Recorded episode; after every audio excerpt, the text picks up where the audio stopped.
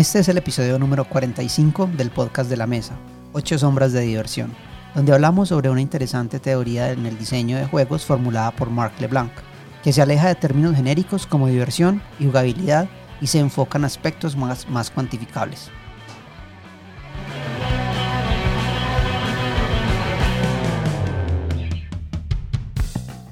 Saludos, ¿qué tal amigos y amigas del podcast de la mesa? Eh, bienvenidos al episodio número 45. Eh, ¿Qué tal? ¿Cómo les va? Yo soy Andrés Sierra. Y yo soy Alejandro. Un saludo para todos. Qué bueno estar acá. Estamos grabando nuevamente como lo hacíamos en un principio. Sí, estamos como de regreso a nuestras, eh, a, las, a las raíces. Sí. Antes de la a, los tiempos de antes de la gran pandemia. Antes de la gran pestilencia. sí, exacto. Por la cual juramos una un juramento de soledad.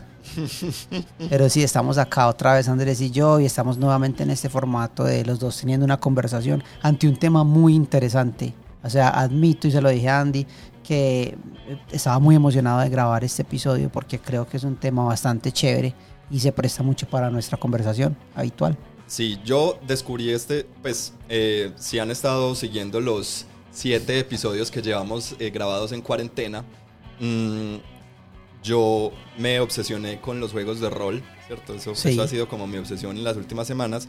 Y por ende eh, me obsesioné con eh, podcasts de juegos de rol.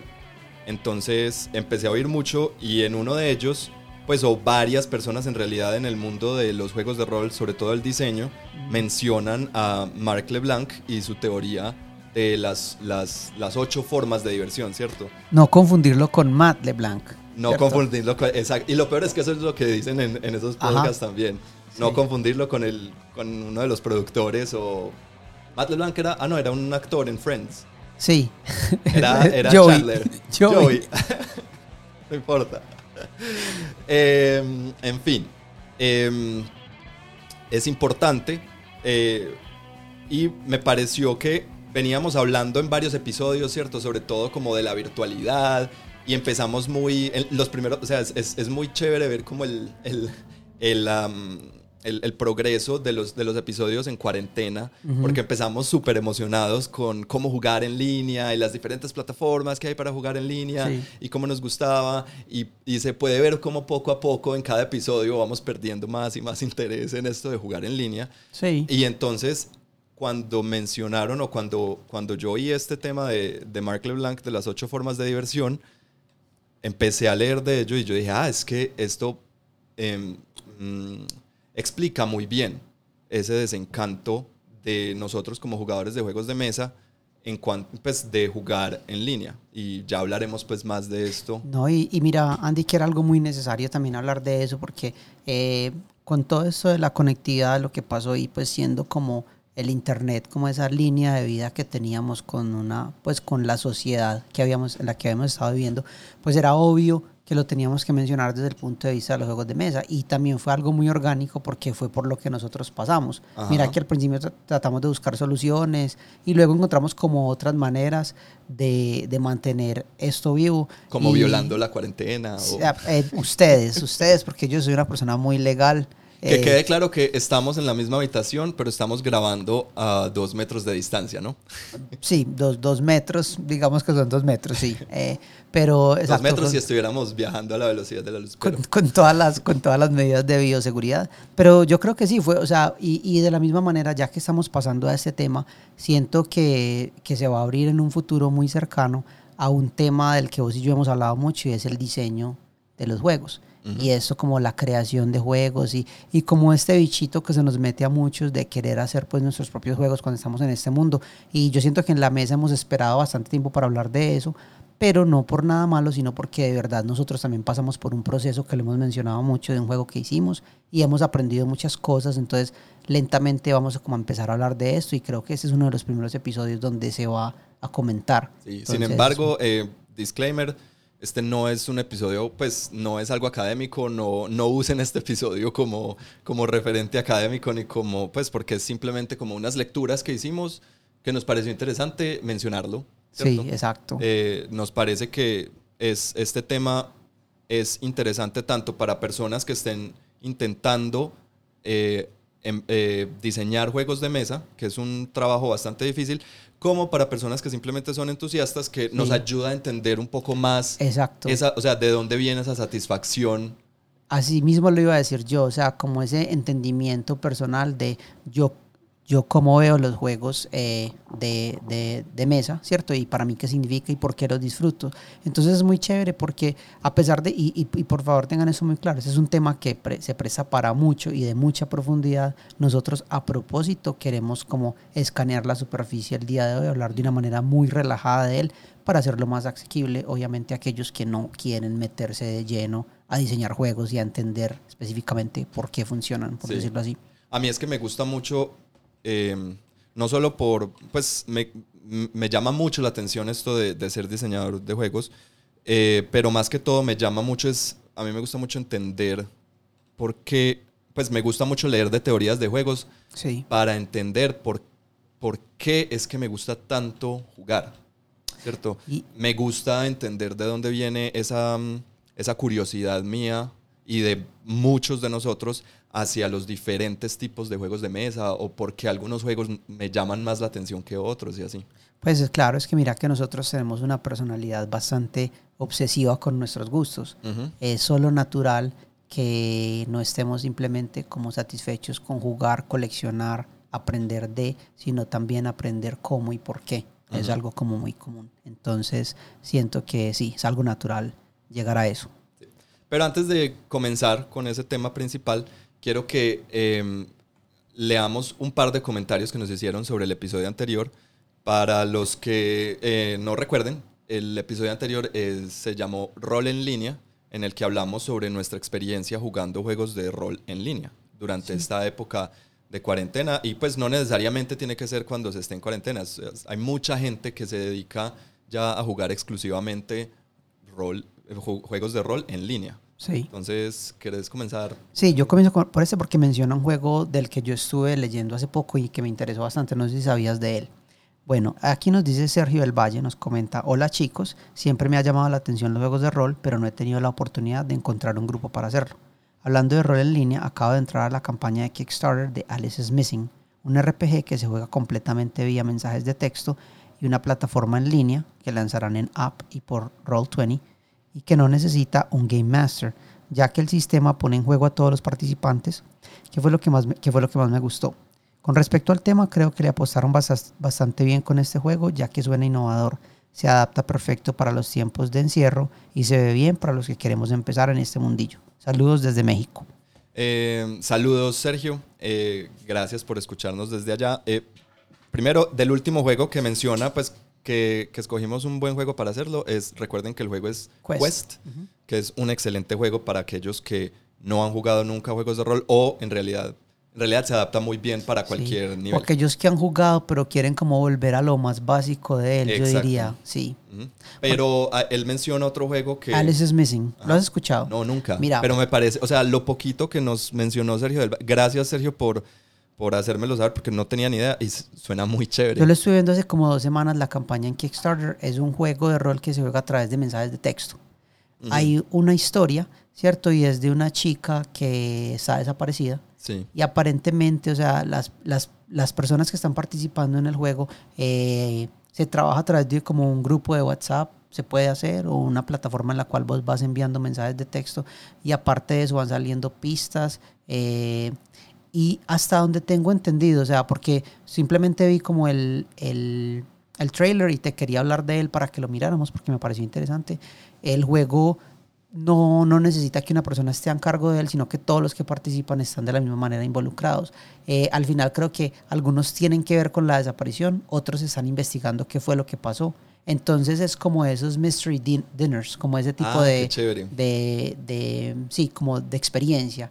Muy bacano. O sea, tira más al LARPing, ¿cierto? Sí, sí, porque... LARPing siendo eh, Live action. live action role playing game, que son estos juegos de rol en los que no solo interpretas a tu jugador en pues como alrededor de una mesa, sino que en realidad actúas, pues es como cierto Sí. como teatro improvisado. También he estado leyendo mucho de no nunca he hecho la- el LARPing, pero he estado leyendo mucho y, e informándome mucho al de ese mundo que también es gigante. Yo tenía un amigo en Miami que hacía LARPing y era una cosa inmensa porque ciudades principales en los Estados Unidos tenían unas comunidades muy grandes de LARPing, de, pero era de World of Darkness, es como uno de los juegos donde más se hace. No, hay, hay pues sí, es, eh, World of Darkness tiene, o sea, desde los 90 arrancó con el LARPing en su, en su juego de rol básico, pero hay, hay muchísimos juegos eh, para hacer LARPing. Eh, Hoy nada más, me voy, a me voy a desviar un segundito, perdónenme. Hoy estaba escuchando un podcast esta mañana donde mencionaban, eh, hay un LARPing especial en Quebec, me pareció una idea genial, y es, es un LARPing que el juego como tal es un bar. Es un bar que aparece únicamente cada cuatro meses en Quebec. Eh, y es sobre ciencia ficción. Entonces la idea es que es como el, como el bar al final del universo. Sí. Eh, el, restaurante al final del universo. Sí, como el Douglas Adams. Como de Douglas Adams, exacto. Entonces tú llegas al bar con tu equipo, eh, tu, como con tu crew, ¿cierto? Tu, tu, tripulación. La idea es que tú y tu equipo son una tripulación de una nave mm, intergaláctica, no sé, y que están haciendo, como en Firefly, como haciendo diferentes misiones por, por diferentes partes, y llegan a ese restaurante y todas, y todas las tripulaciones se encuentran y simplemente se rolea eh, como los encuentros de lo que puede pasar en, en el restaurante al final del universo. Eh, y ya, pues, pero es, es, es, un restaurante, pues es un, es un bar de verdad y sirven bebidas y hay que pagar y etcétera, etcétera. Pero la idea es que todos los que lleguen allá pueden llegarlo, pero tienen que llegar como con su personaje y su, su tripulación creada y estar en personaje pues todo el tiempo. Me pareció súper Todas esas cosas así me encantan de interacción y todo eso me gustan mucho. Brutal, sí. Gracias por tu comentario, Sergio. Y trataré de acordarme para el próximo episodio, eh, de pronto investigar un poco más sobre Alice Smith. Incluso voy a ver si lo apoyo, porque yo lo, había, lo estaba mirando y, y era, pues era, o sea, por PDFs, todo, no era caro y se veía interesante. Muy chévere, suena muy bueno, sí. Y el segundo eh, comentario es de John Freddy Rodríguez. John Freddy eh, ya nos ha escrito varias veces. Gracias, John Freddy, por dejarnos tus comentarios. Y dice, hola chicos, me encantó el episodio de rol en línea, no porque me guste el rol, sino porque es variar los temas sin salirnos del mundo de los juegos de mesa, permitiendo incorporar de manera muy armoniosa todo este hobby. He querido jugar rol, pero lo intenté una vez y no me gustó mucho y creo que es por el máster. Bueno, la idea es que quiero, otro, eh, quiero otra oportunidad. Y también quiero saber si hay rol para dos, ya que como saben, Vane y yo, supongo que Vane es su pareja, eh, solemos jugar mucho eh, juntos. Eh, gracias por tan maravilloso contenido en cada episodio. Gracias a ti, John Freddy, por esas palabras tan chéveres. Nos, nos encanta que, que, les guste, pues saber que les gusta lo que hacemos y, y saber que estamos como contribuyendo en, su, en su camino por este hobby. Eh, primero, sí, lo primero que él menciona sobre que no le gustan los juegos de rol probablemente por el máster, eso es muy común, ¿cierto? Porque no todo el mundo... No, no, no voy a decir eso. No, no, iba a decir que no todo el mundo es buen máster, pero eso es mentira. Sino que todo el mundo es máster de diferente manera. Y, y es como cualquier juego que a, mí me puede jugar, a mí me puede encantar Calabozos y Dragones, pero hay masters con los que me gusta jugar Calabozos y Dragones y masters con los que no. Claro, es, o sea, es una cuestión de personalidad, tiene mucho que ver y la manera como se, pues y, y, también cómo presentan esta historia, porque hay que recordar que de eso se trata estos juegos, ¿cierto? A mí también me pasó lo mismo. La primera vez en la vida que yo jugué eh, Calabozos y Dragones, lo jugué con un amigo que pues estábamos muy jóvenes los dos y solamente estábamos jugando él y yo. Incluso él me dirigió a mí y obviamente no fue la mejor, o sea, yo esperaba una situación totalmente distinta, pero, o sea, desgraciadamente fue así y no me, no me gustó mucho. Eh, sin embargo, he jugado con masters que de verdad, o sea, le, uno le coge un amor al juego, por ellos el master tiene mucho que ver, tiene todo que ver en mi opinión, porque es que cualquier juego puede ser bueno o malo, depende de uno cómo, cómo lo lleve. Y en cuanto a lo que él nos pregunta a dos jugadores, pues mira, antes de que Andy tome la, respuesta de lo que él sabe. Yo te digo por mi lado, eh, en realidad casi todos los juegos de rol se pueden eh, adaptar para jugar dos jugadores. Lo que yo te recomiendo que hagas es que puedes mirar eh, en internet, hacer búsquedas de campañas especiales para un solo jugador, o sea, que haya máster y jugador. Es muy común. Las existen en World of Darkness, existen en Calabozos y Dragones, existen en todo juego de rol prácticamente. En Cthulhu hay muchas. Eh, campañas que están diseñadas para dos personas nada más. Y en cuanto a juegos de, que estén de, de esa manera que se puedan jugar así, ¿qué pensás? Pues yo a él le recomendaría, pues, primero lo que pasa es que ser máster es, em, eso es una habilidad que hay que ir Sí, entrenando, ¿cierto? de tiempo completo. Listo. Métete con, con un juego, como estás diciendo, cualquier juego que te llame la atención e intenta, pues, le, le va- eh, le vas dando a esto de ser máster, va, va a tomar tiempo. Pero mientras tanto, lo que pueden hacer eh, Vane y tú, John Freddy, es eh, conseguirse un juego de los que les llaman GM-less eh, role-playing game, eh, juegos de rol que no requieren un máster. Entonces, ya hemos hablado de algunos de ellos aquí en, en- en la mesa, como eh, The Quiet Year. Ten Candles. No, Ten Candles sí requiere, Sí requiere un- sí, es un- hay un narrador. Pero The Quiet Year no requiere No requiere narrador. narrador. Eh, hay, hay incluso juegos de rol para un solo jugador. Que es, por ejemplo, ahorita está muy famoso uno que se llama El, el vampiro de los mil años, The Th- Thousand Year Old Vampire, eh, donde entonces podrían jugarlo los dos a la vez y simplemente como ir comparando cómo va el, el, eh, como el transcurso de cada uno. Eh, o se me ocurre también, hay uno que se llama Icarus, que está en mi lista, ya, ya lo compré, estoy esperando a que me llegue, y es un juego de rol que no, no tiene Narrador. no tiene narrador y lo que es es, eh, estamos entre todos contando la historia de una gran ciudad que se llama Icarus, que tiene un monumento, un, un- un monolito gigante en toda la mitad, pero se supone que es un- una, un- una civilización que está en declive.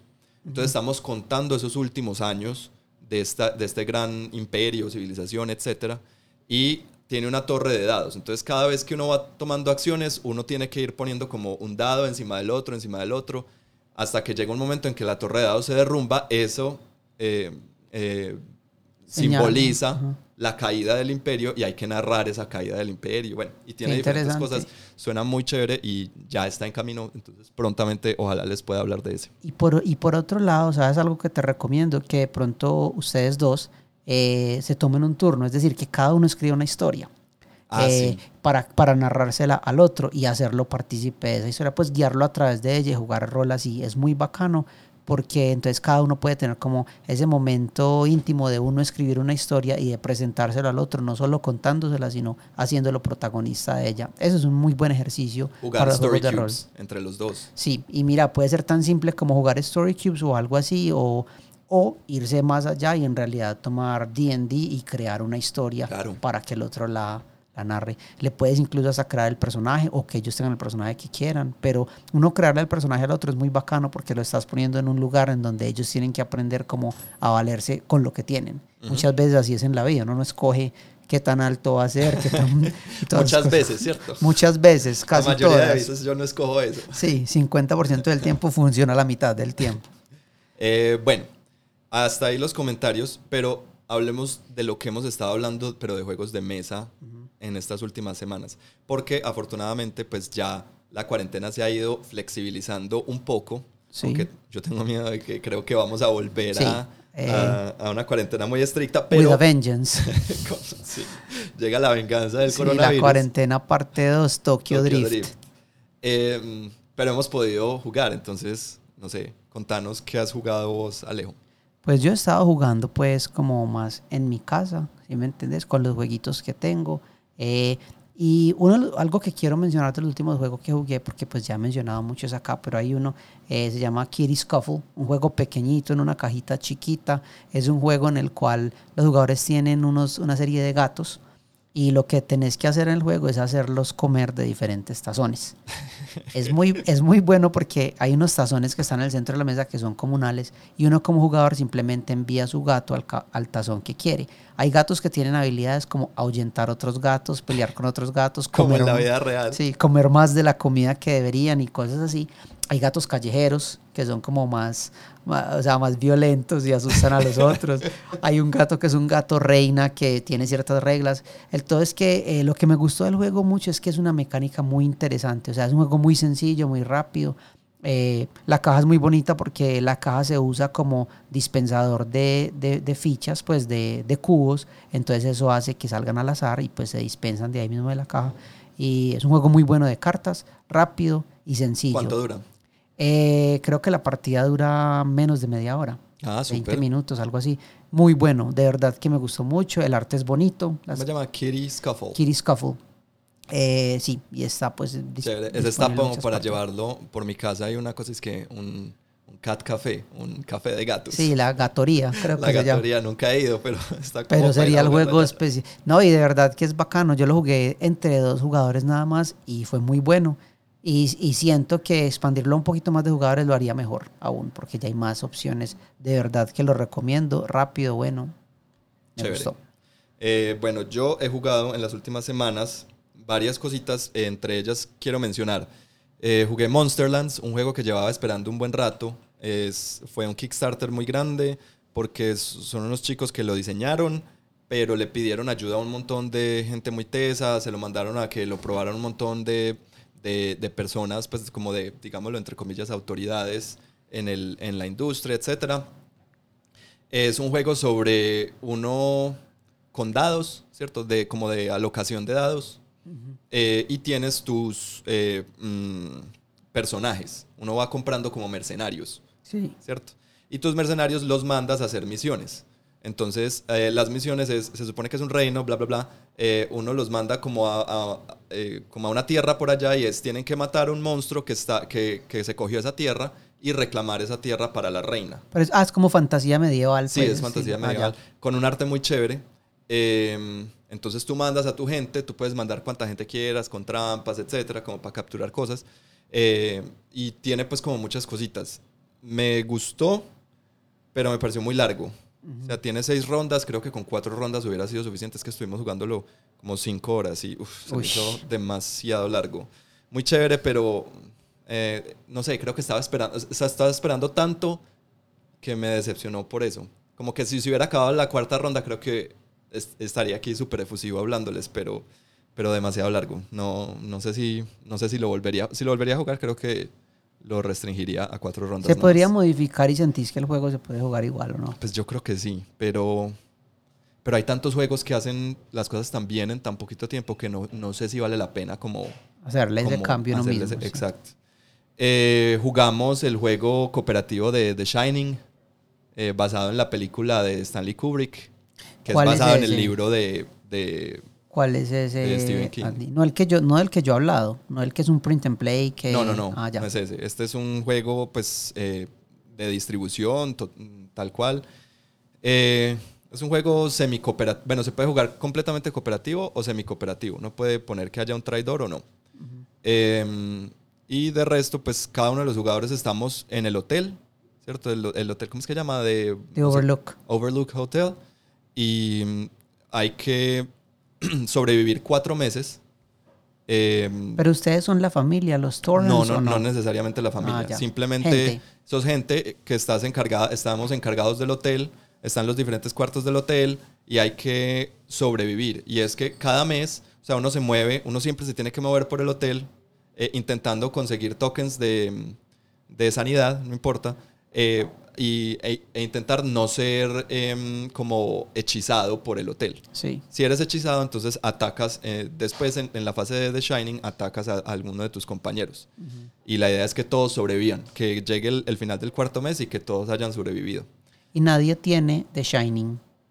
Porque vos entendés que The Shining es por el poder que tiene Dani. Lo Ah, que él tiene tiene se llama no. The Shining. Pues es, es el, el- en la fase de The Shining, si tú no logras conseguir suficientes tokens, eh, eres poseído, pues supongo que es eso, no sé. Sí, pues eso, eso pensaba, porque el nombre pues viene de eso, del poder que él tiene y el poder que él tiene es lo que hace una gran diferencia para que él pues sobreviva, ¿sí me entiendes? Entonces muy gracioso si remueven la familia, remover a Dani, cómo sería el juego, porque ya no está como ese poder del bien, que es lo único que, que ellos tienen como a su lado pues para ayudarles a sobrevivir el hotel. Ya no, ahí sí. no lo conozco, lo tengo que mirar a ver qué tal. No te sé decir. Lo único que te puedo decir es que me pareció, o sea, me pareció como la película. Súper buena, pues estuvo bueno, pero, pero ya. Pero no, ya pues que- no, no, no, no. Es como la película, no siento que la tenga que volver a ver.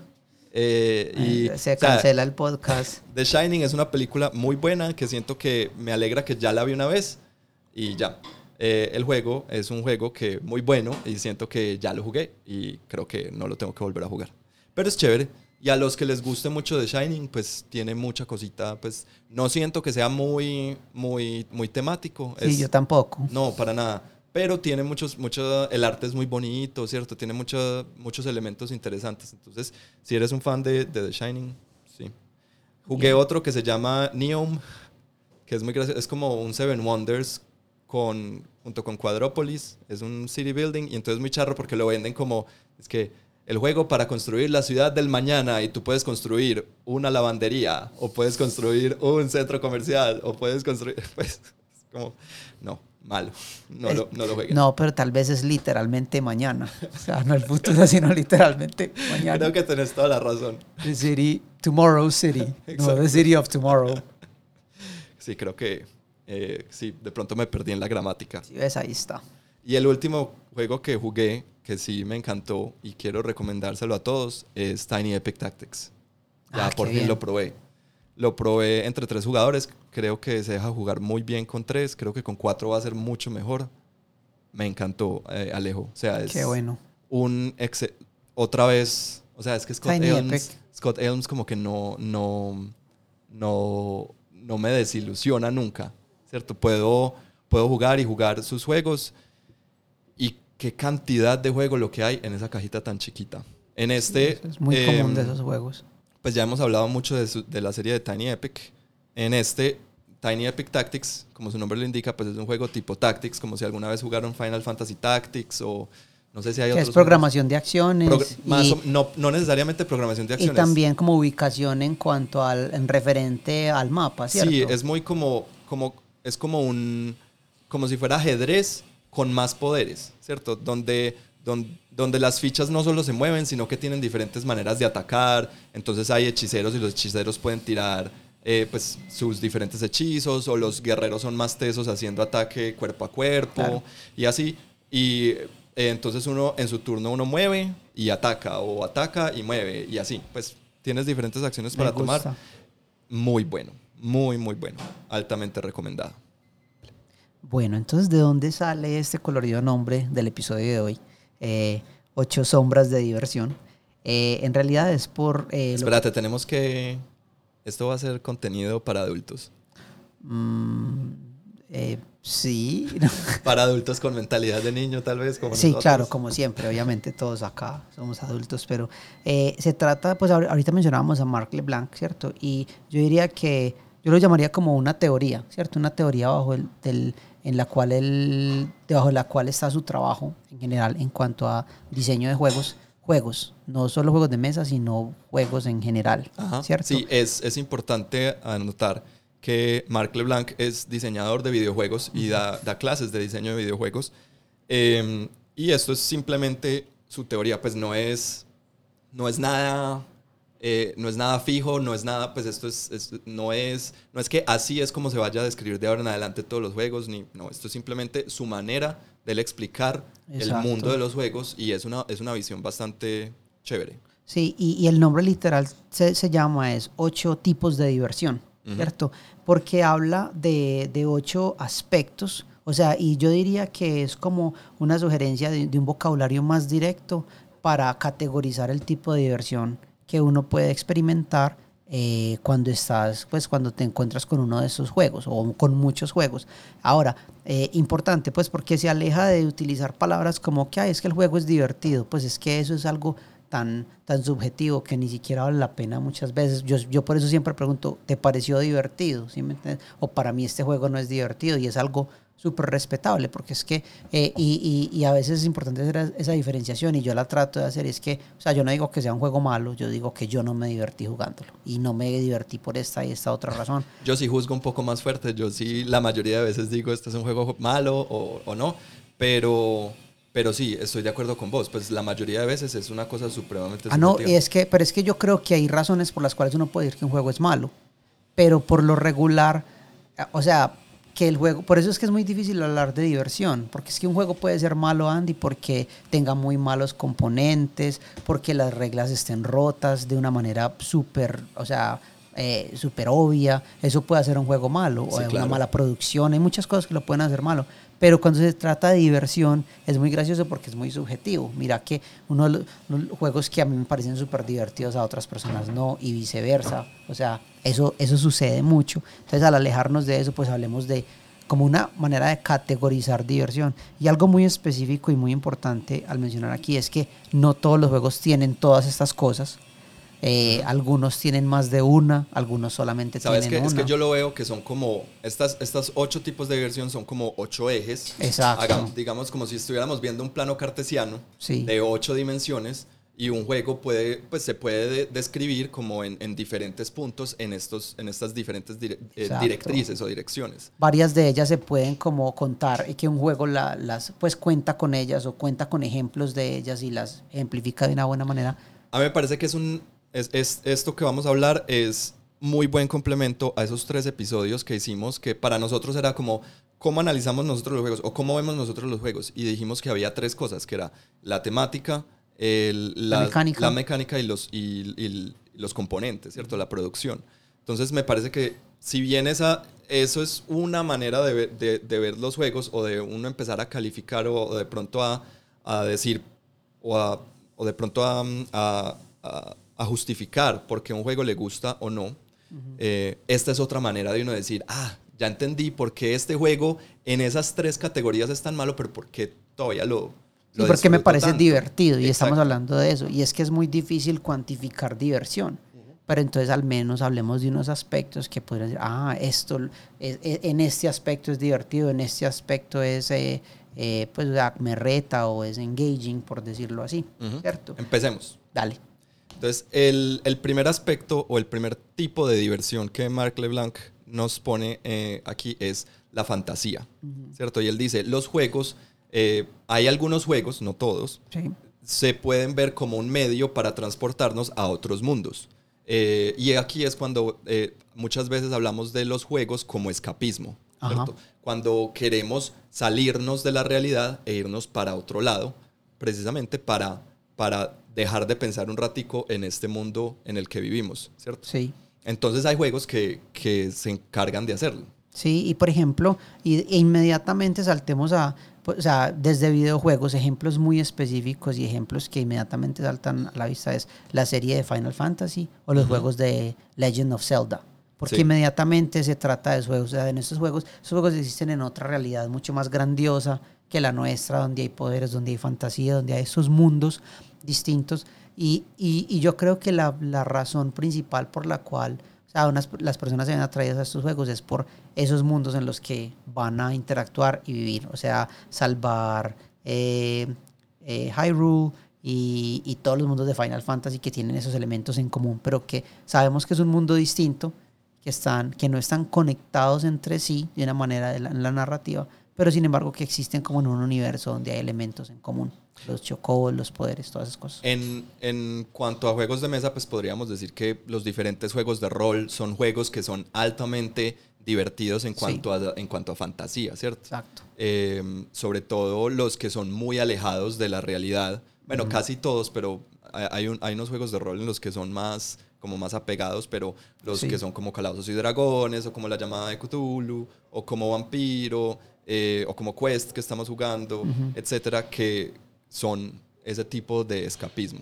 Exacto. ¿Cierto? Exactamente. Entonces Eh, pueden ser, puede haber juegos de mesa que sean súper malos en sus mecánicas, en, en- en- en su producción eh, o en su temática, pero de pronto en, en el, en el componente de fantasía son bastante altos, no sé. Pero ponete a pensar una cosa, yo creo que es importante aclarar que una de las falencias que vemos en juegos de mesa muchas veces es cuando la temática y la mecánica no están bien relacionadas, se puede romper ese viaje a esa fantasía. O sea, digamos que estamos jugando es- ese juego de Felinia, ¿cierto? Yo tenía el mismo juego en la casa, Exacto. pero le iba a traer como un buen ejemplo. Pero a mí me pasa con Felinia que, o sea, por ejemplo, el aspecto de que, o sea, son mercaderes, pero son gatos. Y el hecho de que sean gatos es completamente irrelevante al juego, porque, o sea, ellos no están cambiando catnip, ni, ni juguetes de gatos, ni pescados, sino que son unas cosas como... Sí, pero Claro. sabes que yo veo más la fantasía, porque ya vamos a ir a la otra parte, a la- a la- al siguiente aspecto, pero en, en términos de fantasía yo sí veo más como un aspecto tipo estético, como que si el arte me transporta a otro lugar. ¿Sí me entendés? Por Sí. ejemplo, los juegos de Stefan Feld, cero tienen que ver con eso, pero cuando yo juego Bora Bora, o sea, a mí me, me, me llama la me, me evoca un montón de, de- me evoca un mundo muy diferente que cuando estoy jugando Trajan. ¿cierto? De pronto por el arte. Por el arte, pronto- sí. Pero sabes que yo, yo no siento que haya una inmersión como, como tan grande en esa fantasía por el hecho de que, o sea, a la hora de la verdad, si vas a analizar la mecánica, estás intercambiando cubitos y haciendo puntos, ¿sí me entiendes? Eh, a lo que yo me refiero es que es bueno cuando el juego tiene como un sentido en el cual que hay, digamos que hay una misión o algo que lograr o que tiene sentido que lo hagas de esta manera porque te hace sentir como un guerrero, como un mago, ¿sí me entiendes? O como, o como pues un ser fantástico que habita en estos mundos. Y cuando hay esa desconexión pasa que decimos, ahí, o sea, este juego pudo ser de cualquier cosa, volvemos a las lechugas hidropónicas, pudo ser de cualquier cosa, pero decidieron ponerlo de piratas. Sí, pero a mí es donde aquí la fantasía sí me parece que el arte, sea cual sea, tiene un elemento de fantasía, porque el siguiente elemento es el que sí se desconecta por completo, que es el de narrativa.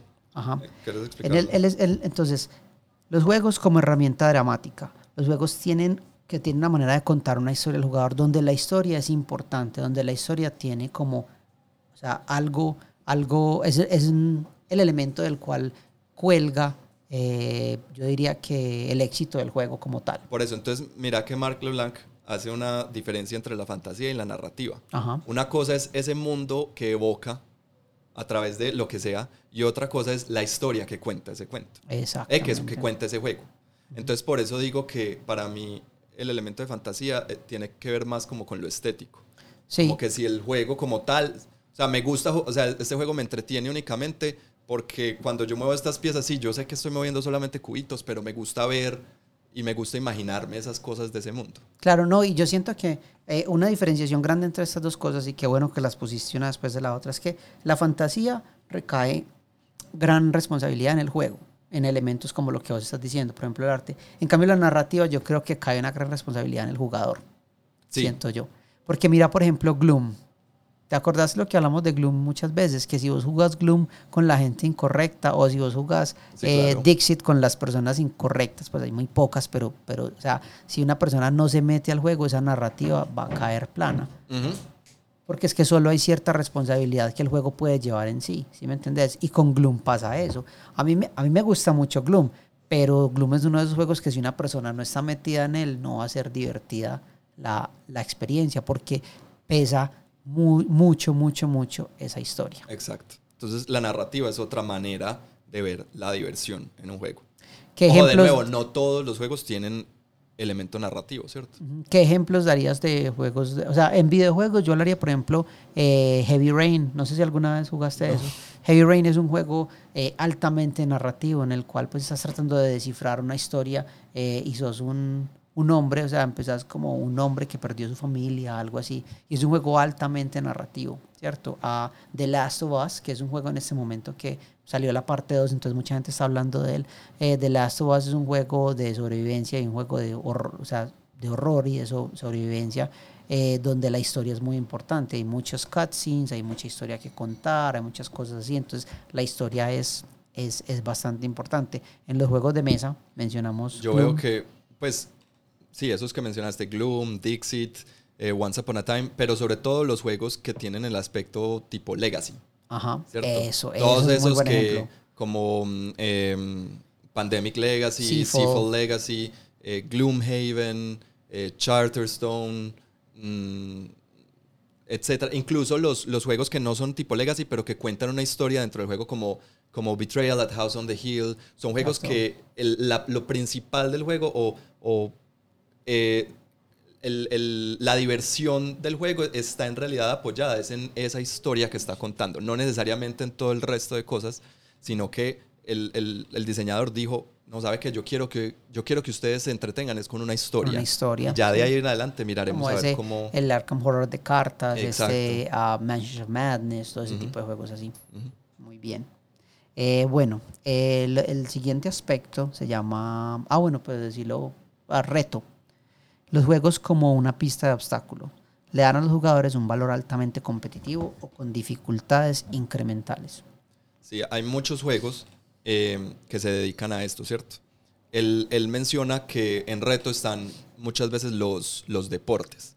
Ajá. Cuando hablamos, porque muchas veces eh, la gente dice los deportes son un juego o, o muchas veces hay, hay, hay autores que intentan como incluso eh, sacar eh, los deportes como otro, otro tipo de actividad diferente a los juegos.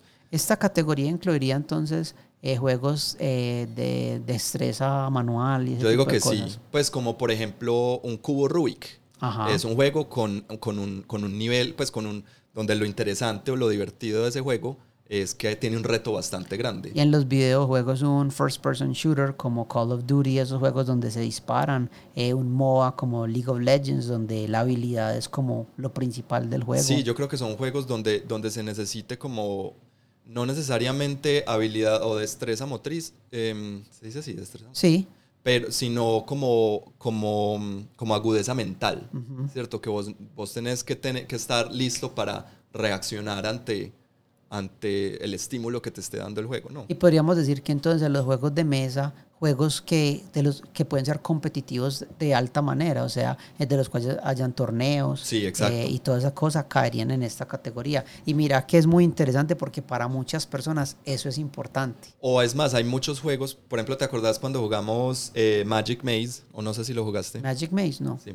Bueno, es un juego, es muy sencillo, pero es muy chévere porque tiene como seis escenarios y la idea es que si lo estás jugando con alguien nuevo, lo empieces a jugar desde el escenario 1 y el escenario empieza. El escenario 1 es súper fácil y la manera de cómo te va explicando el juego es, en el escenario 1 se juega así, tran, y hay tres reglas. Luego, escenario 2, juegue con las mismas reglas del escenario 1, pero agréguele esta otra regla. Y así sucesivamente hasta que llegas al escenario 6, donde ya es el juego full, ¿cierto? Y em, entonces ahí lo que vemos es que el juego te va presentando un reto incremental. Eh, y ahí está la, la, diversión, donde uno, uno va como adquiriendo el bagaje necesario para poder después afrontar el juego en su, en su modo más, más difícil. Y en juegos así también se ve como hay una gran diferencia o disparidad entre cuando un jugador es nuevo a uno que ya lleva mucho tiempo claro, jugándolo. Exacto. Eso es. Como, no sé, yo no juego ajedrez, pero tengo entendido que el ajedrez es así, ¿no? Como el ajedrez, que hay, el ajedrez es una, es una habilidad, es, una habilidad que, que se puede aprender, pues si se puede entrenar. Catán, Catán es así. Eh, Carcassonne. No, no por nada, pues hay, hay, hay torneos de estos juegos, ¿cierto? Y, y hay gente, pues se puede hablar de que hay gente más más tesa que otra en, esos juegos. Y hay personas que, o sea, que buscan ese tipo de juegos. Es que a mí me pasa muchas, muchas veces cuando le hablo a alguien de juegos de mesa o los quiero invitar, que les preocupa mucho esto de que, ah, pero es que me van a ganar, es que yo no sé jugar con ustedes. Porque, o sea, eso no es algo malo, sino que hay personas que ven el juego todavía como una gran competencia. Y yo creo que la razón es porque la mayoría de juegos que son muy comunes en el mercado y que son rápidamente asequibles para cualquier tipo de persona, eh, se, se en estos juegos pesa mucho el elemento competitivo. Uno es un juego altamente competitivo. Monopolio, entre comillas, es un juego altamente competitivo porque hay una persona que aplasta a los demás. Eh, parques, mira que todos esos juegos son, son pequeños deportes, por decirlo así. O, exacto, es que si ves que se, se tiende mucho a pensar como deporte. Pero también muchas veces hay muchos jugadores, por ejemplo, yo me incluyo ahí, donde me encantan los juegos que me reten, ¿cierto? Me encantan los juegos de Vital la Cerda, que yo sé que me voy a demorar un día entero aprendiéndolo a jugar y que probablemente la primera vez que lo juegue me va a ir re mal, pero que me, pero que, o sea, me, me gustan esos juegos que, que me, me, me, carcomen el cerebro como Arkwright, que uno sabe, esa primera vez que jugamos Arkwright nos fue, pues a mí me fue como a los perros en misa, pero ya después uno, uno entiende, ¿cierto? Y el, la diversión está en el reto de, de al final del juego uno entender y uno decir, claro, ya entendí cómo se mueve todas estas Que conste que cuando Andrés dice me gusta también se refiere a me gusta llorar al respecto. Porque le encanta quejarse. No, este juego me hace pensar mucho. Ah. Yo soy demasiado llorón, sí, yo lo acepto. Entonces eso sucede. Pero sí, mira que es un elemento completamente distinto. Para mí ese reto de la competitividad siempre pues pasa como en segundo plano. ¿no? Yo siempre me he alejado mucho de eso. Sí, pero es que me gusta. Reto puede ser de competitividad o simplemente reto mental. Mental. Como, como el cubo Rubik. A mí no me gusta el cubo Rubik porque mi ansiedad no me deja y, y empiezo a, lo, termino desbaratando. Pero, pero hay gente que le gusta el cubo Rubik de 16 por 16 y demorarse tres años haciéndolo, ¿cierto? Sí. O 25 segundos. Sucede muchas veces, yo no sé cómo hacen.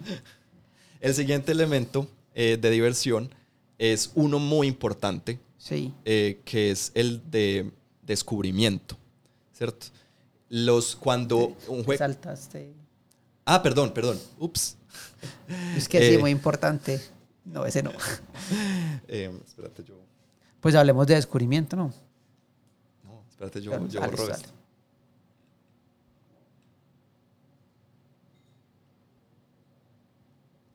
El siguiente elemento que es muy importante para mí eh, y es uno de los grandes eh, que después hablaré por qué para mí es tan importante es el elemento de comunidad, ¿cierto? Los juegos eh, muchas veces su, eh, o, o se, se vuelven divertidos porque se vuelven un framework social, Ajá. donde son juegos que tienen en el, o en su núcleo, donde en el centro eh, está es la interacción social. Ajá. No tanto el juego como tal, sino la interacción entre los Sí, jugadores. la experiencia. Exactamente. De, de- o sea, sí, la experiencia, experimentar el juego rodeado de otras personas. Y, pero muchas veces, y aquí vamos, eh, diversión, ¿cierto? No estamos hablando solo de juegos, sino de tipos de diversión. Entonces, eh, para muchas personas, lo divertido de un juego ni siquiera es el juego, sino solamente reunirse con sus amigos, Claro. ¿cierto? Eh, entonces, no importa cuál sea el juego, así sea Monopolio, pero si eso, si eso dice, me voy a reunir con mis amigos, a tomarme unas cervezas y a, y a discutir un rato y a reírme, ya, eso es suficiente, ¿cierto? Eso puede, puede muchas veces hasta justificar el juego, el mal juego. Claro. Y yo quiero hacer un punto ahí, es porque nosotros, o sea, la gente tiene una tendencia de que nosotros pensamos mal de monopolio, pensamos mal de, de, Y de parques y eso. Pero, o sea, la razón por la cual yo, yo, yo siempre que alguien habla de eso, digo, ah, no, pero mira esto, no es porque yo piense que esos son malos juegos, sino que yo siento que esas personas que tienen ese sentido de comunidad tienen algo que no se le puede dar a alguien, o sea, ya tienen esa chispa que es muy importante y yo quisiera como aprovecharla, que no sea como desperdiciada en juegos que el problema con esos juegos es que no promueven todo este ámbito y todo, es, o sea, todo este aspecto global y este abanico de cosas que se pueden que pueden pasar en un juego de mesa. O sea, imagínate si vos tenés como eh, ya la motivación de qué bueno sentarnos los cinco a jugar parqués, ¿sí o no?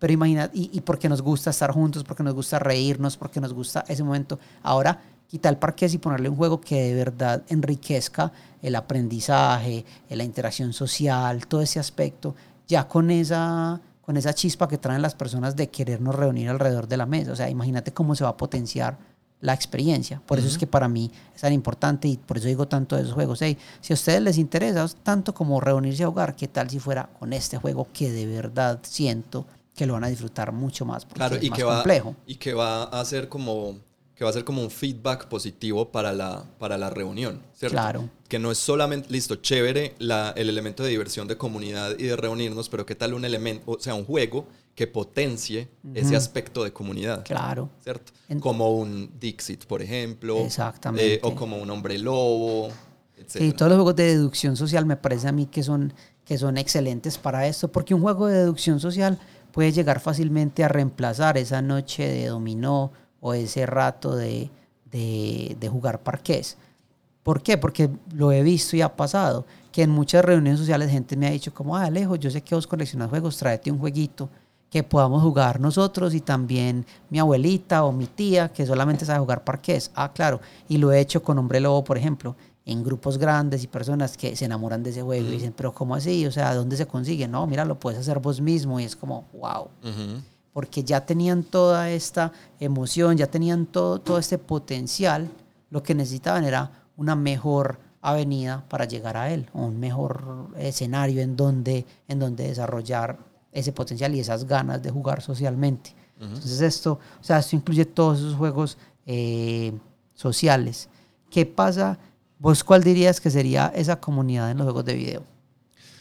Alejo, pero es que me estás preguntando a mí y yo no sé nada. O sea, los, los juegos, los MM, MMORPGs, Sí. pues los, los World of Warcraft, Porque a pesar de que hay reto, a pesar de que hay fantasía, narrativa, uno de los aspectos más importantes es la comunidad. O sea, uno se vuelve amigos de estas personas, los conoce y vos te conectas a estar con ellos. O sea, en esos juegos a mí me ha pasado muchas veces que uno se queda simplemente conversando, rato, haciendo cualquier task, o sea, cualquier tarea simple del juego, pero conversando e interactuando con estas personas. Por ejemplo, hay un videojuego, eh, de nuevo, yo no sé casi de videojuegos, eh, por favor no me juzguen, pero eh, en, en- en mi trabajo en la oficina están hablando mucho de un- uno que acaba de salir que se llama Animal Crossing para el Nintendo Switch.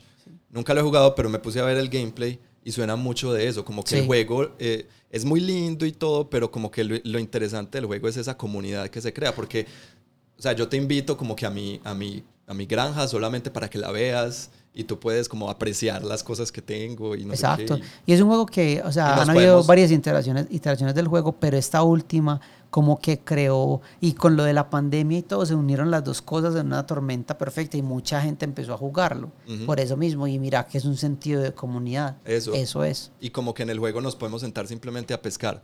Y como que los dos personajes están pescando ahí, mientras tanto vos y yo hablamos. Conversamos. Entonces, mira que es el, el juego lo que potencia es esa comunidad. La unión, claro, Ujú. entre personas. Y, y, y sí, es eso. Por ejemplo, mi, yo jugar League of Legends, a mí, yo casi nunca juego League of Legends que me meto a jugar. Yo lo juego porque juego con mi primo y converso con él mientras juego. Porque juego con los amigos que viven en diferentes ciudades de Colombia y no los veo hace años. Pero como juego con ellos, siento como que estoy en contacto constante con Sí. ellos. A mí definitivamente este elemento de comunidad me parece una de las formas de diversión más importantes.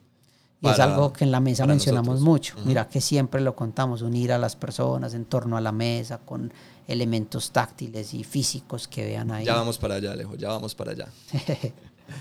¿Cuál es el siguiente? Este se llama descubrimiento y es cuando los juegos funcionan como eh, una manera de explorar un territorio desconocido o algo en lo que de una manera u otra puedes, entre comillas, aprender. En este sí, los videojuegos le llevan, creo que años luz a los juegos de mesa. ¿Por qué lo decís? Porque, no sé, de nuevo, cuando he visto a la gente, porque no lo he jugado casi, pero cuando he visto a la gente jugar, eh, por ejemplo, Zelda Breath of the Wild, tengo entendido que ese juego, o sea, lo interesante de ese juego es explorar. Sí. Ni siquiera ni siquiera los acertijos o ni siquiera como pasarse el juego, sino simplemente, o sea, es un mundo tan grande y tan desconocido y tan raro Sí. que lo, lo chévere de ese juego es simplemente explorar. Claro, es un mundo, es un mundo, eh, Legend of Zelda, el último Breath of the Wild, es un mundo abierto que te permite llevar la misión la manera que vos quieras. Yo compré ese juego cuando salió y este es el día que no lo he terminado. Yo tengo todo, o sea, no he peleado la última pelea, pero he hecho todas las otras, he hecho quests, a veces me dedico a jugar un rato solo para cocinar ciertas cosas que no he cocinado o para encontrar cierta ropa que no tengo en el juego, ¿sí me entendés? Entonces eh, se trata de eso, de conocer este mundo más que la historia, porque la historia ya todos la conocemos, la historia de Zelda Exacto. no ha cambiado, es simplemente una diferente manera de llegar a Ganon y pues destruirlo como siempre, ¿cierto? Eso es Sí. pero el juego permite una exploración muy grande de este mundo. Pasan los que mencionabas ahora, en los Massive Online Role Playing Games, eh, y pasa mucho, sí, en los videojuegos, es- se presta mucho eso, los videojuegos de mundo abierto eh, para gran exploración. En los juegos de mesa, ¿cómo se podría ver? Tal vez con exploración de conocimiento. No, y nuevo también, adquirido. o sea, de nuevo, los, los juegos narrativos también tienen mucho elemento de descubrimiento, porque acordate que uno de los elementos más chéveres de Pandemic Legacy y de Seafall Legacy era abrir esas Abrir cajas, que estaban cerradas, que le decían a uno, prohibido, o sea, estas cajas no las puede abrir, espere a que el juego le diga, y luego el juego le decía a uno, abra la caja 8, y uno con mucho entusiasmo no iba, porque uno decía, ¿qué puede haber? Y de pues no quiero hacer spoilers, pero de pronto uno abría una caja y eso, o sea, el contenido de esa mini cajita dentro del juego cambiaba la manera como jugaban, por ejemplo, en sobre todo en Pandemic Legacy, vos sabes cuál es la caja que cambiaba todo. Eh, no la voy a decir para no dañárselos, jueguenlo, porque es un juego que, o sea, Pandemic Legacy sí es uno de esos que, se, que dice, yo lo, lo voy a poner a explorar en, en- en- o a descubrir en, en juegos de mesa, y me parece que lo hace muy bien. Sí. Sí, es que mira que nuevamente, mira que se, se, se apegan a otros aspectos que ya hemos hablado. Y ese descubrimiento también puede ser un descubrimiento personal. O sea, hay juegos que, que se prestan para eso. A Sí, mí me- claro. Por ejemplo, eh, varios juegos de deducción social nos muestran mucho cómo las demás personas son. Eso me gusta mucho. Y cómo uno es ante ciertas situaciones. Este juego, este juego de la bestia que jugamos una vez, a mí Sí. lo que más me llamó la atención fue eso. Fue que para mí se, pre- se, se prestó como un juego de exploración personal. Muy personal y muy íntima. Ajá. Me gustó mucho. Y descubre uno de cosas él. de uno, pues y sobre todo los juegos de, de rol tienen mucho de eso. Uno va aprendiendo sobre cómo eso, a- al, al uno interpretar de pronto el rol de algo, uno empieza a aprender un montón de cosas de uno. Se vuelve Sí. uno el territorio desconocido. Sí, de- eh, en serio que sí. Eh, Muy interesante ese aspecto. Eh, bueno, continuemos con otro. Este juego se llama. Ah, ah, y mira, vuelve a tocar ese mismo aspecto. Se llama Expresión. los juegos como autodescubrimiento, autodescubrimiento y expresión personal. Eso. Entonces, el, ese descubrimiento personal ya se vuelve más cuando los, o sea, se, o se, se vuelven más se externaliza. latentes, sí, cuando, cuando el juego me permite a mí expresar lo que, lo, eso que estoy descubriendo. No tenemos que ir muy lejos. Por ejemplo, no sé, la mayoría hemos jugado con Lego o alguna variante de Lego. No sé, en, en, Colombia nosotros teníamos el Estralandia, que era como la versión colombiana del Lego.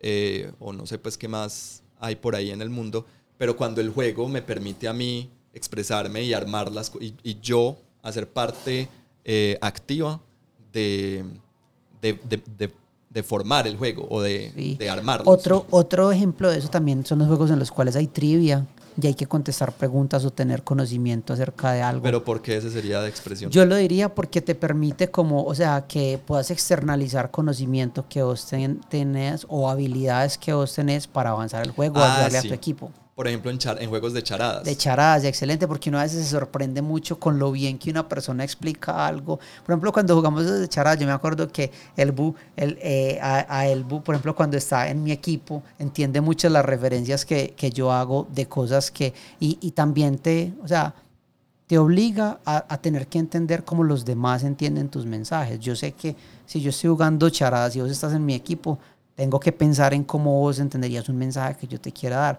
Y si yo soy una persona expresiva o soy una persona que se puede desenvolver en esos aspectos, me va a ayudar mucho más el juego. Entonces a eso, a eso me, me refiero con expresión, o sea, eh, conocimiento, habilidades de comunicación y todo ese tipo de cosas se vuelven externas en este tipo de juegos. Por eso tengo muchas ganas de jugar ese juego que vos me regalaste de On a Scale of, se llama On a Scale of One to T-Rex. Y la idea es un juego de charadas para la gente que apesta en charadas. Sí. Entonces es la idea es que tú sacas una carta y todo el mundo sabe tú qué charada vas a hacer. eres? Por ejemplo, un T-Rex. Sí. Pero secretamente tú tienes una escala de 1 a 10 de, qué de qué, en qué intensidad tienes que representar ese personaje.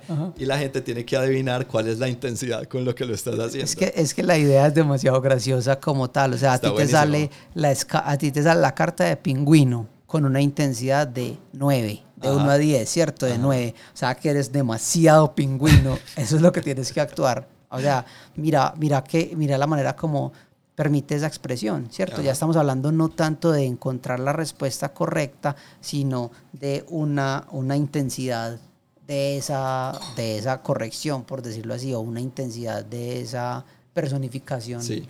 Ahora, es una, es, es una diversión, eh, no voy a decir complicada, sino hay mucha gente que no le gusta esos juegos de, de charadas o, de, o de, de, tener que representar. Por ejemplo, hay mucha gente que no le gusta los juegos de rol porque no le gusta eh, actuar. actuar, etcétera, y eso es muy normal, ¿cierto? Entonces, es simplemente otro tipo de diversión que para, para muchos es, es muy importante, para mí, pero para otros puede que no. Entonces, eh, puede ser una manera también de ver los juegos. Hay personas que la disfrutan mucho, pero que les es difícil romper esa barrera porque les da pena, ¿cierto? O sea, por ejemplo, una persona así es, es Mariana. Mariana es alguien que le da mucha pena, por ejemplo, cuando ya tiene que hablar o tiene como que explicar algo. Sin embargo, que cuando rompe eso se da cuenta que para ella es una experiencia demasiado satisfactoria. A ella, por ejemplo, con el rol le ha pasado eso que ella es como súper frustrada, es que yo no sé qué decir, no sé cómo actuar, pero cuando lo hace es como, wow, me siento liberada porque puedo ser este personaje, porque me gusta esta actuación, me gusta expresarme, pero muchas veces es difícil como ver cómo encaminarlo de manera correcta y eso pasa. Chévere. El siguiente eh, tipo de diversión se llama sumisión. Y ojo, tiene un nombre... Ocho sombras. Exacto, y aquí salen las ocho sombras.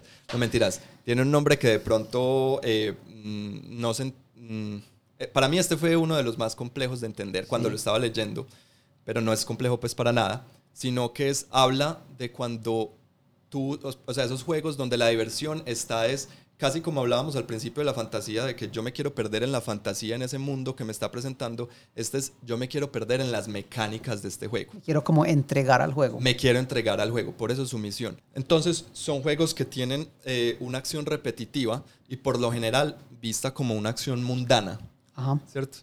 En videojuegos se ve mucho, pues, los juegos para, los juegos para móvil, ¿cierto? Un Candy Crush, eh, Farmville. Farmville. Incluso yo diría que también este último de Parchisi tiene mucho que ver con ah, no eso. lo he jugado, pero... Porque, porque Parchisi, a pesar de que está el juego, también como... El juego es un juego dentro del juego, dentro de la aplicación. Ok. Porque en Parchisi también tú compras dados nuevos, Ah, sí. skins, hay minijuegos que el juego saca cada semana eh, en los cuales tienes que ganar tokens para poder participar en ellos. Entonces, eh, muchas veces sucede que este aspecto de la sumisión casi que se vuelve un minijuego en muchos juegos. Sí, En muchos juegos es, es un minijuego. Eh, yo me acuerdo que cuando yo jugaba este online de, de, de Final Fantasy, había un minijuego en el que era pescar. Y, y tenía unas recompensas muy buenas, pero pescar literal era quedarte quieto, cargar la carna y presionar un botón. Y cuando hubiera una, un feedback del juego, presionabas el botón de y eso era todo. Entonces, mira que era repetitivo, pero que tu personaje ganaba habilidad, tu personaje, o sea, que ya podía hacer esa acción mucho más fácil, él iba creciendo en ella y ya, eso era todo. ¿Sí me entiendes? Entonces muchas veces pasa que estos juegos se vuelven como una, un minijuego dentro del juego o una mecánica dentro del juego exacto. que, que acerca a ella. Pero hay gente que le gusta esa eh, como... Pero es que a mí no me, por ejemplo, a mí no me, a mí me gusta, yo ten- no tengo Candy, tengo, ah, ¿cuál tengo? Tengo como Candy Crush, bueno, tengo alguno, alguna de las variaciones, de las mil variaciones de Candy Crush y lo tengo es simplemente cuando quiero pasar el rato, pues como que estoy esperando el bus. Entonces, mientras tanto, yo me entrego al juego, me entrego a esta mecánica de, de hacer una acción repetitiva o de, no- o de- de simplemente no hacer nada. Son juegos que no me Flappy piden... Bird. Eso, son juegos que no me piden pensar. Pues es- eso es lo que me. Eso es lo interesante, aunque eso es lo interesante, eso es lo que los vuelve también poco interesantes. Que se vuelve tan repetitivo y tan, tan mecánico que le, le- a veces, la mayoría de veces, pues la mayoría de personas le pierden el, el gusto muy rápido. Entonces son juegos que por eso los diseñadores tienen que estar como realimentando el juego, entonces sacando nuevas variaciones, sacando nuevos skins que puedas comprar, etc. En los juegos de mesa lo vemos con juegos como tipo Cards Against Humanity. Ajá. Es un típico juego de, de, de sumisión, ¿cierto? Donde, o, o cualquier juego en el que, pues, un juego como que dependa simplemente de la, del azar. Pues yo no hago nada, yo simplemente me entrego a, a, a tirar un dado y, Y al- mirar a ver algunos quién de ellos tienen un elemento de habilidad en él, ¿cierto? Algunos de ellos tienen un elemento de habilidad, pero yo creo que el énfasis en- es en tener en cuenta que son acciones repetitivas, Ujú. las cuales el juego es quien tiene el control y uno, y uno rinde ese control ante el juego para avanzar en él, ¿cierto? Against Humanity me parece, no, no, pues o sea, el ejemplo no lo veo igual. De pronto puede ser por el odio que le tengo a ese juego, por el hecho de que tal vez sí hay que desconectar el cerebro para, o sea, es que yo no, Pero- no veo cómo ese juego puede ser divertido en realidad. Eh, para mí fue divertido la primera vez que lo jugué y ya, pero, mm, pero es por eso, precisamente estos juegos, por lo general, son divertidos la primera vez que lo juegas y después para poder ser, pues para poder mantener esa diversión, el- los diseñadores tienen que irse pues y hacer de todo. Por eso, cuando yo estaba escuchando el podcast donde mencionaron esto, el, el, el, el señor que, está, el, que es el diseñador de, de Vampiro la Mascarada, quin- Ujú. eh, no sé si la Mascarada, Vampiro quinta edición, eh, él estaba hablando de estos ocho tipos de, de diversión y él decía, si alguien sabe cómo implementar la sumisión en los juegos de rol, paténtelo porque tiene una idea de un millón de dólares. Entonces, pues no sé, eso lo dice él. Sí, claro, tiene sentido. Entonces, es este elemento de, sumisión no lo vemos muy, pues no es muy común en los juegos de mesa. No. O sea, pero sabes, en, yo creo que, no, pero es que volvemos otra vez, pero en la narrativa sí hay un elemento de sumisión, porque yo tengo que dejar a un lado ciertas cosas y aceptar esto como una realidad para poder participar en el juego. Siento que, o sea, como todos tocan un poquito del otro, o sea, por ejemplo, el anterior del que hablamos que en sumisión hay cierta habilidad en ciertos casos, ¿cierto? Porque, Ajá. por ejemplo, jugar Candy Crush también hay cierta habilidad. O sea, si jugas Candy Crush y yo nunca lo he jugado, vas a ser mejor que yo en él porque ya ves patrones, ya entendés cómo, cómo manejarlo hasta cierto punto, entonces está eso. Pero mira que en los juegos narrativos también hay un poco de sumisión porque yo dejo que me cuenten una historia y yo soy partícipe de ella. Entonces yo eh, renuncio a ciertos as- aspectos para poder estar en esa historia y que no se rompa. Sí, yo lo veo más como... eh, para mí su misión no es tanto como de que me acepto el mundo, sino como que me pierdo en, un- en una tarea repetitiva.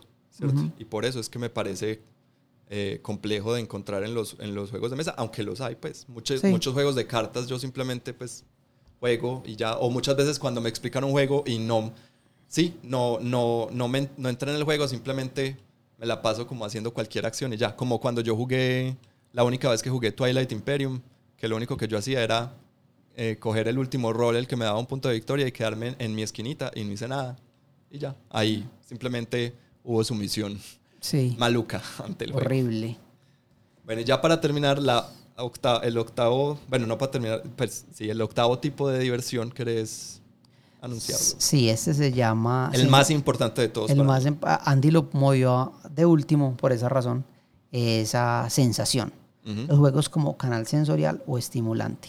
Sí. Eh, Marc Leblanc habla que hay un- una, una manera en que un juego puede ser divertido es que tanto estimula tus diferentes eh, o, o qué tipos de estímulos te da y qué tipos eh, y, y a qué tipos de estímulos respondes tú. Sí. ¿cierto? Entonces, por eso él dice, diferentes juegos pueden tener diferentes tipos, tipos de estímulo y eh, se pueden sentir diferentes, ¿cierto? Y aquí la, la- la sensación y la estética es bastante importante.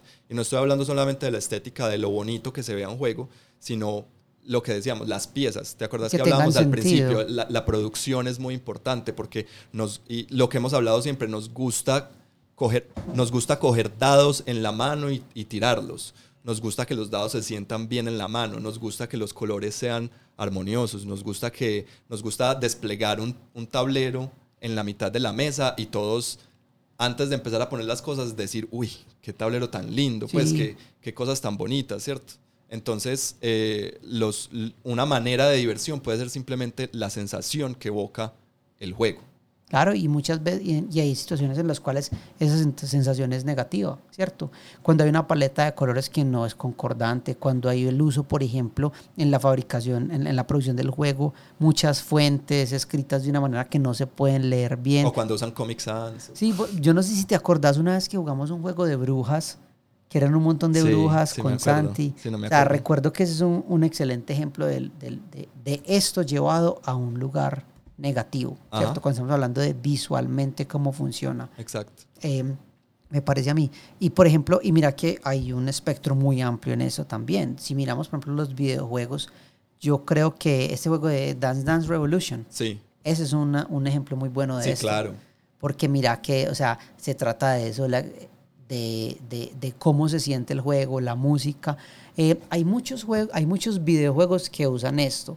Yo jugaba uno, no me acuerdo si se llama Pulse, no sé si estoy equivocado, pero era un juego en el cual había una música y vos con el control debías como, eras como deslizándote por un tubo y debías como mantener el control alineado con ciertas cosas. Eso hacía que la música sonara bien y te iba abriendo nuevos colores, nuevas, o sea, y uno estaba siendo bombardeado los sentidos de este juego en el cual simplemente debía seguir como por ese camino y era constantemente como un ataque sensorial muy positivo Ajá. de ritmo, de juegos. Y pasa eso muchas veces en los juegos de video. Exacto. En, para mí en los, en los juegos de mesa, eh, esto es lo más importante para mí en, en- en los juegos de mesa. Pues el, el elemento de sensación del juego.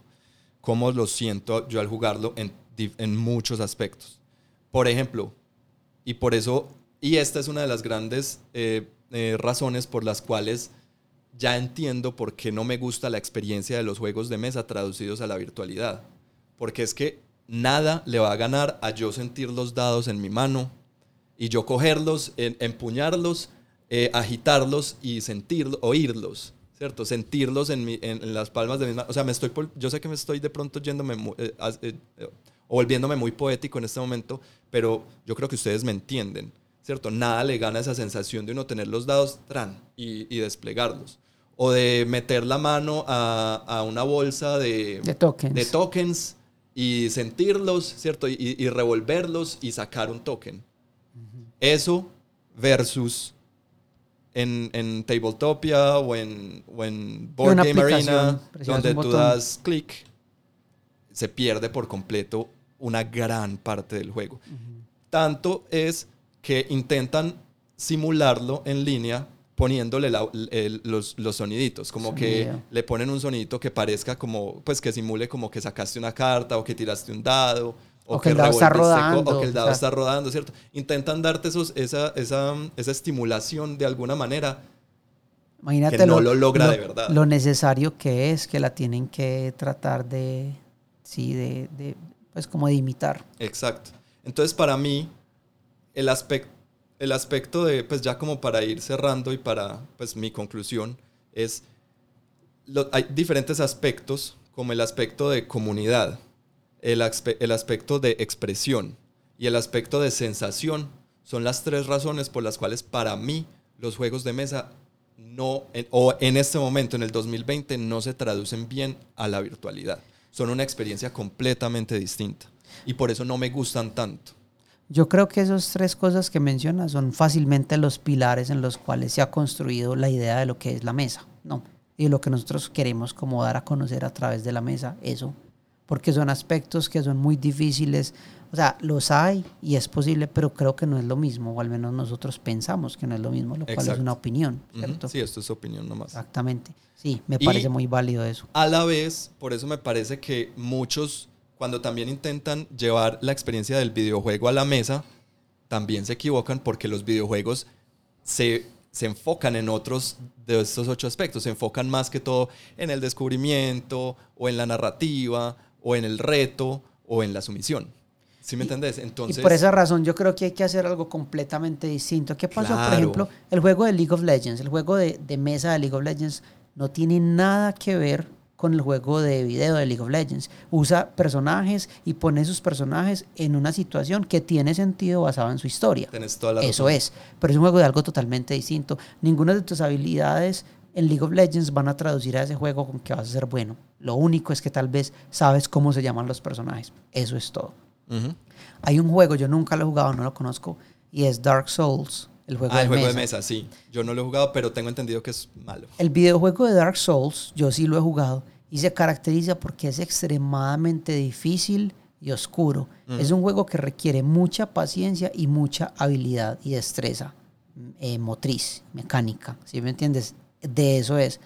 Yo no he jugado el juego de mesa, pero no, no, sé, no sabría cómo traducir esas cosas porque Dark Souls es un juego extremadamente frustrante, donde hay poca vida, donde hay pocas armas, donde se trata de que, o sea, o sea, pelear con un monstruo repetidas veces hasta que le cojas el tiro a cómo se mata ese monstruo, luego pasarlo, encontrarte con otro. Y si ese otro te, te mata, adivina qué, tienes que volver a pelear con el primero y luego aprender eso para el segundo. Y es así constantemente.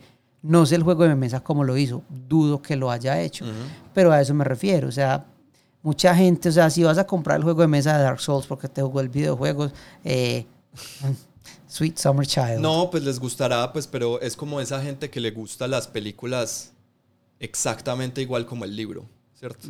Yo soy fiel defensor de que un- una película no tiene que ser ni siquiera remotamente similar al libro, porque son canales muy, muy diferentes. Eh, lo mismo, yo nunca he jugado, no- ni he jugado League of Legends, ni he jugado ¿cómo Dark es? Me- Souls. Mechs and Minions Ah, me me- que es ajá. el juego de mesa de, de League of Legends, pero sé que ambos juegos en, en su, pro- en su mundo son muy buenos. Ajá.